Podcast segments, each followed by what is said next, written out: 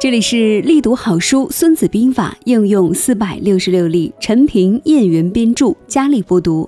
咱们今天分享到的是军争篇当中总结出的第十七计“纵横捭阖，攻心为上”。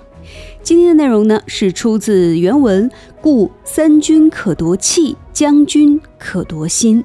翻译过来就是说，所以对于敌人的军队可以打击他的士气，对于敌人的将领可以动摇他的决心。具体怎么说呢？咱们接下来呢就来看一看书中的评论。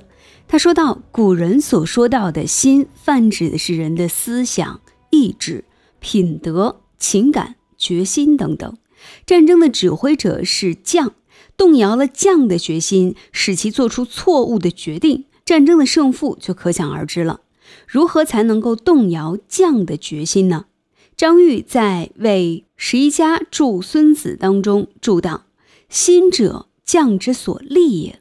夫治乱勇怯，皆主于心。故善治敌者，扰之而使乱，击之而使祸，破之而使惧。故彼之心谋可以夺也。”用现代的话来说，就是决心是将军所赖以指挥战争的支柱。军队的整治、混乱、威勇、怯弱，都取决于将军的决心。善于降服敌人的军队统帅，用计谋阻挠敌人的计划实施，使敌军陷入混乱；激怒敌人，使敌人丧失理智；胁迫敌人，使敌人畏惧。所以，敌军将领的决心是可以动摇的。动摇敌将的决心，是为了彻底消灭敌军或者征服敌军。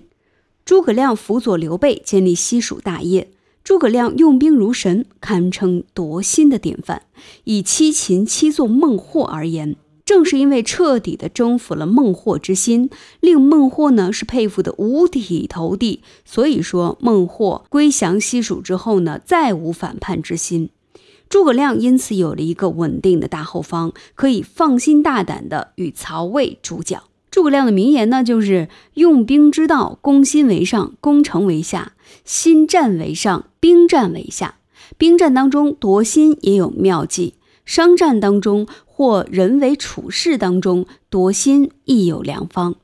首先，欲夺其心，必须掌握对方心理的变化；其次，对症下药。采取相应的措施。有这样一桩事儿：一个美国人想要购买一个印度画廊的三幅画，印度画廊的每幅画的售价在十至一百美元。但是呢，画商看准了美国人购画心切的心理，认定他一定是一位画收藏家，于是坚持每幅画的售价放在了二百五十美元。在讨价还价的过程当中，印度画商就佯装发怒。宁可烧掉也不降价，并且立即烧掉了一幅画。美国人呢感到非常的惋惜，但是仍然不肯出高价。印度画商就又烧掉了一幅。美国人看了就急了呀，于是呢就拿出了二百五十元要买最后一幅。但是呢，印度画商就说他为此已经损失了五百美元，因此就说那最后的这一幅画呢，他要卖五百美元，否则就宁可烧掉。这位美国的画收藏家就只好忍痛拿出了五百美元买下了最后一幅画。这就是咱们今天要分享到的“纵横捭阖，攻心为上”。如何拿捏对方的内心，把话说到对方的心坎儿里去，把计谋呢根据他的内心动态来进行部署和调整，这就是这一季我们要强调的。今天我们要分享的五个故事呢，名字分别是。战垓下四面楚歌，讲述的是张良和项羽啊，在这个斗争当中，张良就使用了一个攻心夺气的计策，让对方是不战而败。第二个故事是浪子苏洵从头越，讲述的是苏洵如何从一个比较颓丧的一个状态，转变为勤勉学习，最后大器晚成。第三个故事名字叫做《廉价一条街与高档商场》，发生的是在我们的改革开放之初，在南方大厦，商家如何根据人们的心理制定出的两条街，分别就是廉价一条街和高档商场。看他们是如何根据人的心理去进行自己的商业部署。我相信这条故事肯定会给我们的在座的朋友们，尤其是经商的朋友们以启发。接下来第四个故事是楚龙劝说赵太后。时间发生在战国时期，赵惠王死掉之后呢，孝成王继位，他的母亲赵太后执政。在这样一个时候啊，楚龙是如何说服赵太后将自己的小儿子长安君贡献出来啊，不再去刻意的保护长安君？最后一个故事叫做“擦鞋童每分钟收入一美元”，也是一个商业故事，呃非常小的商业故事。但是我相信大家也一定能在这个故事当中感受到拿捏对方心理的魅力。好了，那么接下来我们就直接进入到故事环节当中。如果说你有想要其中重新听某一个故事，或者说你只对某其中的。一个故事感兴趣，或者是两个故事感兴趣，你可以在下面我们的简介当中看到我标注给大家的时间节点，大家可以根据时间节点的提示，自动的去听你想要听到的故事。当然，每个故事呢时间都不长，我会尽量给大家带来比较精彩的演播。好了，接下来的时间，我们就一同进入到故事当中。战垓下，四面楚歌。公元前二零三年八月，楚汉议和，画鸿沟为边界，中分天下。一个月后，项羽领军东归，刘邦也想回西部去。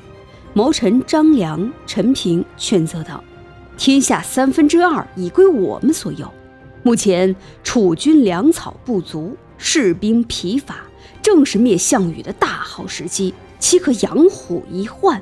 刘邦突然醒悟道：“刚定合约，项羽引兵东撤，一定疏忽麻痹，确实是一个天赐良机。”他火速就派人令韩信、彭越同时出兵，自己亲率大军追击楚军，合力灭楚。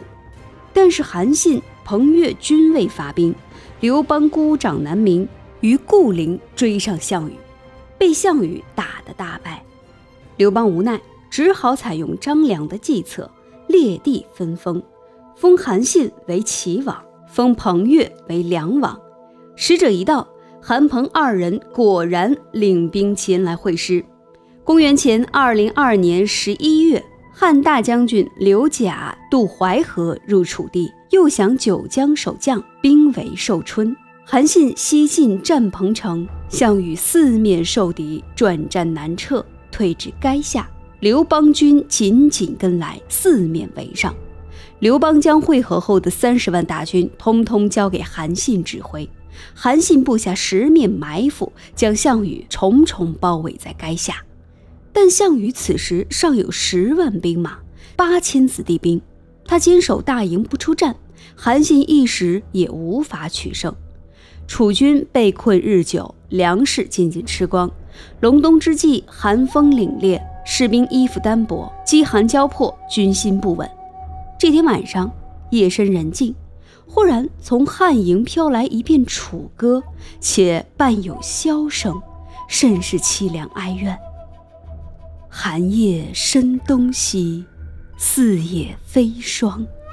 天高水固兮，寒雁悲怆；最苦戎边兮，日夜彷徨。项羽听了，大吃一惊，心想：汉军难道已经完全占领了楚地？他们怎么会有这么多的楚人呢？楚歌仍然在不断的传来，听得清清楚楚。虽有田园兮，谁与之守？邻家酒热兮，谁与之长？白发倚门兮，望穿秋水；稚子忆念兮，泪断肝肠。楚军将士听了之后，不禁潸然泪下。这悲凉凄苦的歌声，使他们想起了自己的家园，想起了自己的父母与妻儿。歌声彻底动摇了项羽的军心，三三两两的楚军士兵开始逃离楚营，到后来竟然整批整批的往外逃跑。大将季布、楚离妹等也相继的溜走，连项羽叔父项伯也去投奔了张良。眼见败局已定，谁也不愿在这里再等死了。一夜之间，数万大军只剩下了一千多人。项羽无计可施，借酒消愁，唱起一首悲凉的歌：“力拔山兮气盖世，时不利兮骓不逝，骓不逝兮可奈何？虞兮虞兮可奈何？”虞姬夫人十分的悲痛。持剑起舞作歌，歌毕自刎。其兄大将于子期也引剑自刎，死在了妹妹身旁。项羽率八百余骑突出重围，又于乌江边上被汉军追上，项羽自刎而死。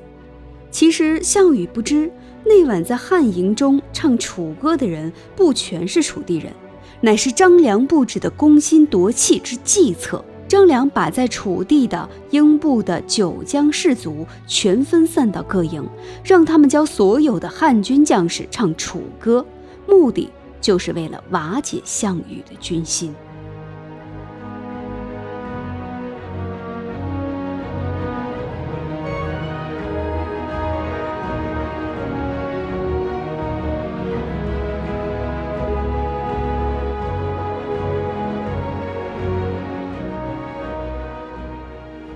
子苏洵从头越。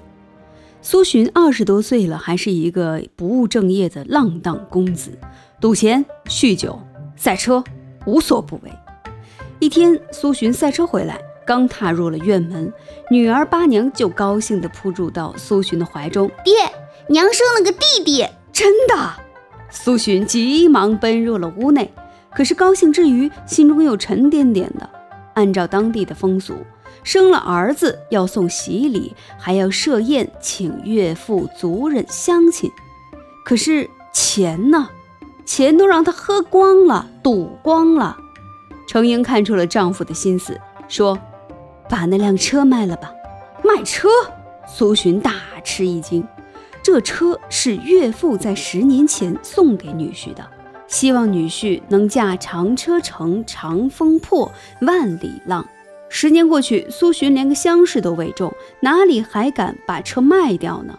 但是不卖车又没有钱，苏洵狠狠心，只好听了爱妻的话。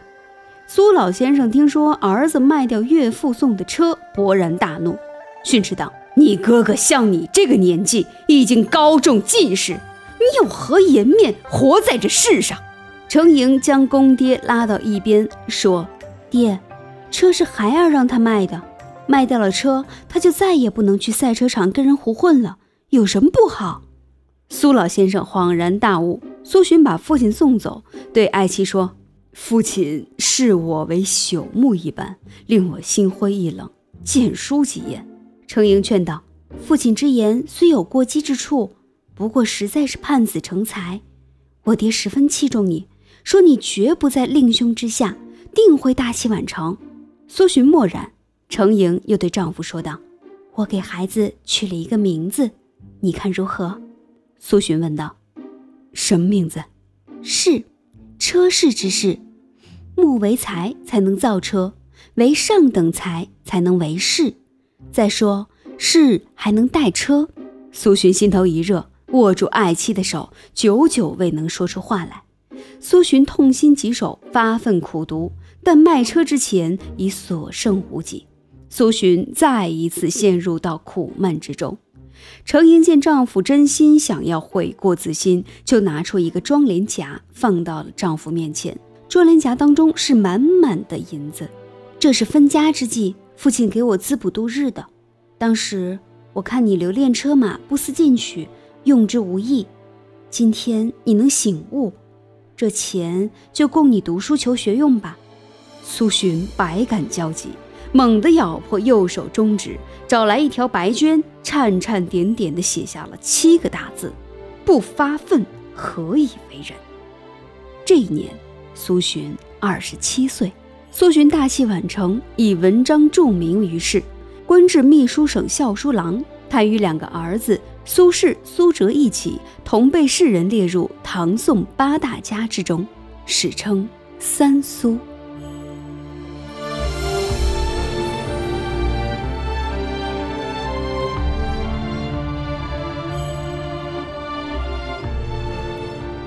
廉价一条街与高档商场。改革开放之初，有一段时间之内，社会上的物价涨幅较大，百姓们意见较大。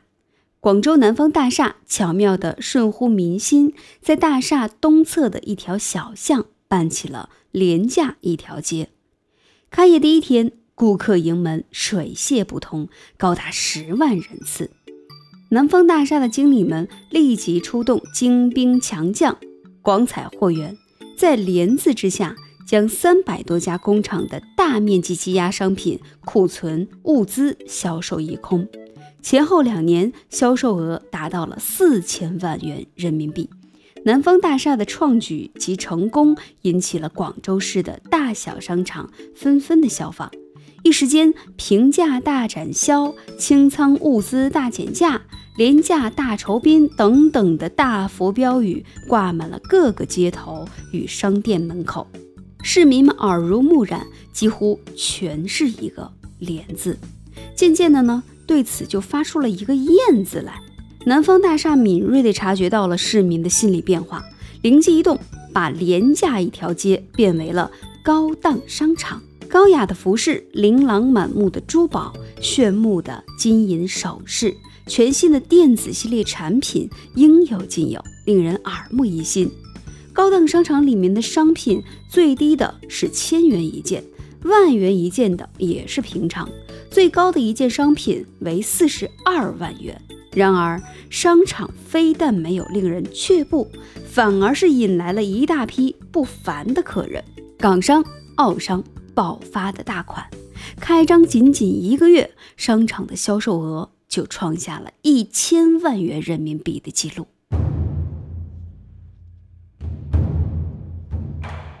触龙劝说赵太后。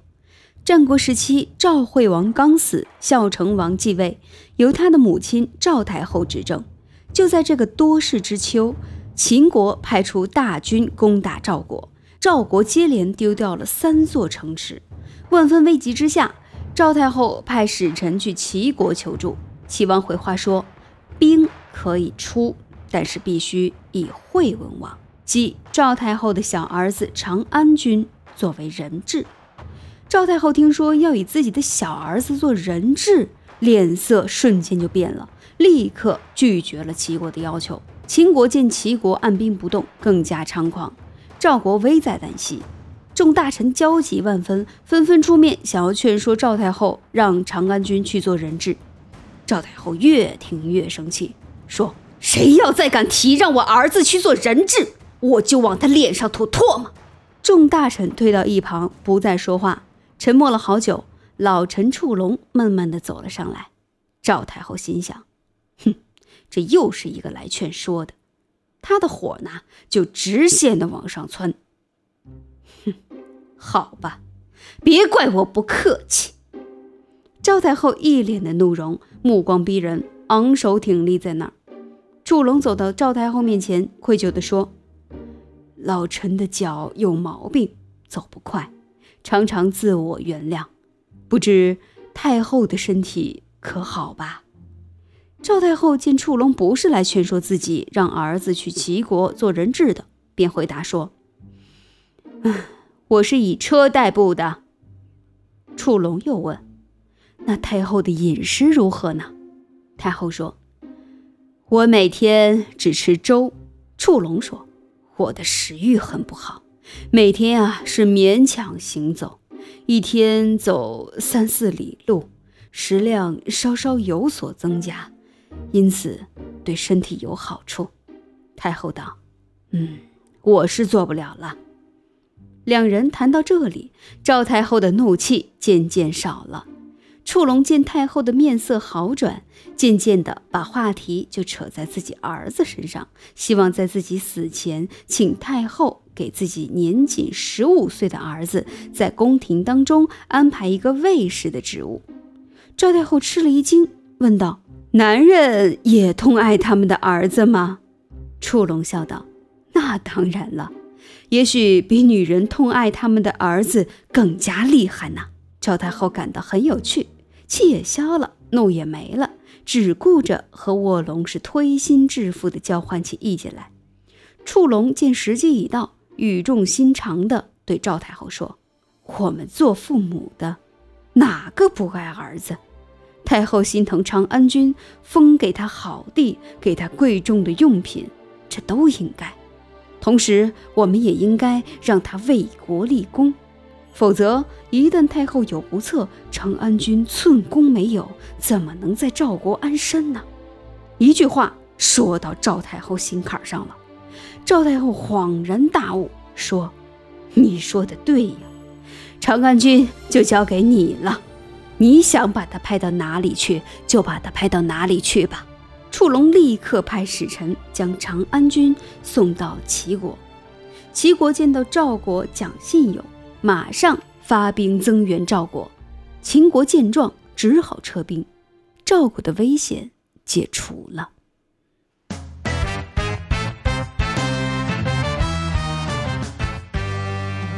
擦鞋童每分钟收入一美元。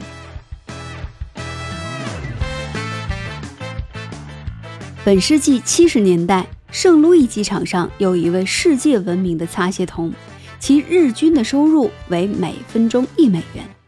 一天，一位衣冠楚楚的推销员走到了擦鞋童的面前，在座位上坐下。他说：“普通的。”擦鞋童身边有一块标有价码的标牌，上面写着：“普通七十五美分，上游一美元。”血量两美元，普通是啊，普通。擦鞋童开始给推销员擦鞋。哎呀，这是意大利皮鞋吧？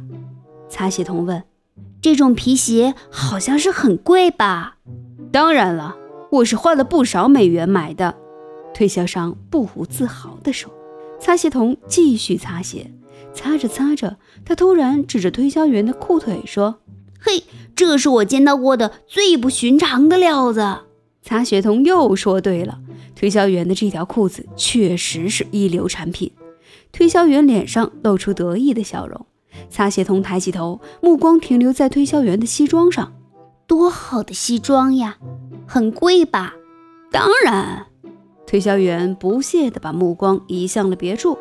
擦鞋童用力地擦了几下，猛地停下，叹息道：“真难为情。”一个人会花那么多美元去买一双意大利皮鞋，再花那么多美元去做一套西装，却不肯花一美元擦亮皮鞋。推销员的脸红了。嗯嗯，太正确了，那就将它们擦得雪亮吧。推销员对擦鞋童说。擦鞋童以娴熟的技巧把皮鞋擦得雪亮，亮的可以映出人像来。推销员给擦鞋童两美元的费用，还加了一美元的小费，然后趾高气昂地走了。顺便说一下，这位擦鞋童的名字叫做强尼。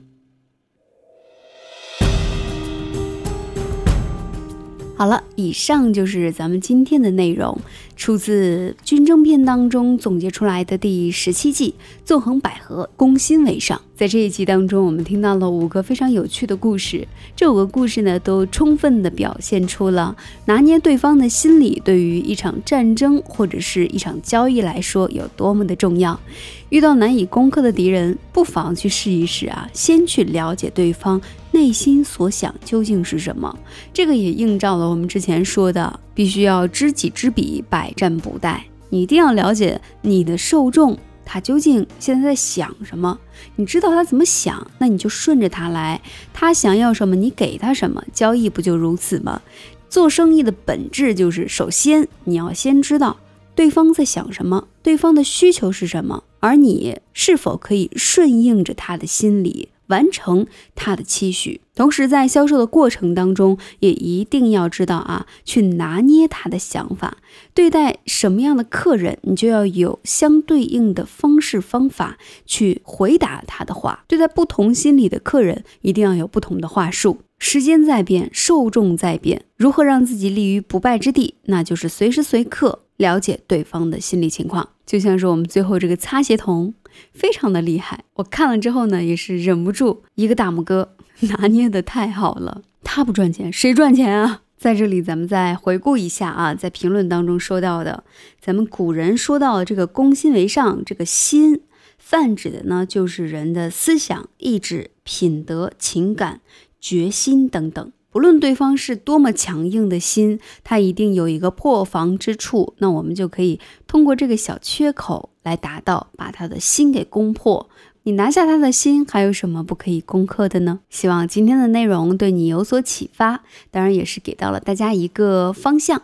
具体到实战故事当中，还是需要大家根据情况而变，一定要脚踏实地的去真真实实的去了解市场、了解对手，而不是只是停在我们的书本当中。咱们的《孙子兵法》应用四百六十六例这一档节目呢。在这个分享的同时，也是要提醒到大家，一定要以实战为标准，而且这个实战还不是别人的故事。其实别人的故事可以给大家一些启发，但是你不能说你就照着它来，跟你的情况是完全一致的，这个是不一定的。具体到究竟该怎么做？欢迎大家在评论区和佳丽互动起来，可以把你最近遇到的一件事儿，你无法解决的发在评论区，大家一起讨论讨论，交流一下，也非常开心。大家可以关注到佳丽的这档节目，订阅以及点赞分享，希望大家都有所收获。毕竟理想很重要，愿你在前进的道路上一帆风顺。一生无忧，我是佳丽，今天的分享就到这里，下期我们就要开始九变篇。首先要分享到的是原文和译文，在这一篇当中，我们总结出的是三个计，呃，第一个是以利诱敌，开弓钓鱼；第二个是防范未然，有备无害；第三个是处变不惊，从容对敌。看来九变篇也是非常的重要啊，给到大家还是一个方法论，如何解决，心态上如何调整，让我们一起来期待一下吧。那我们下期节目再见。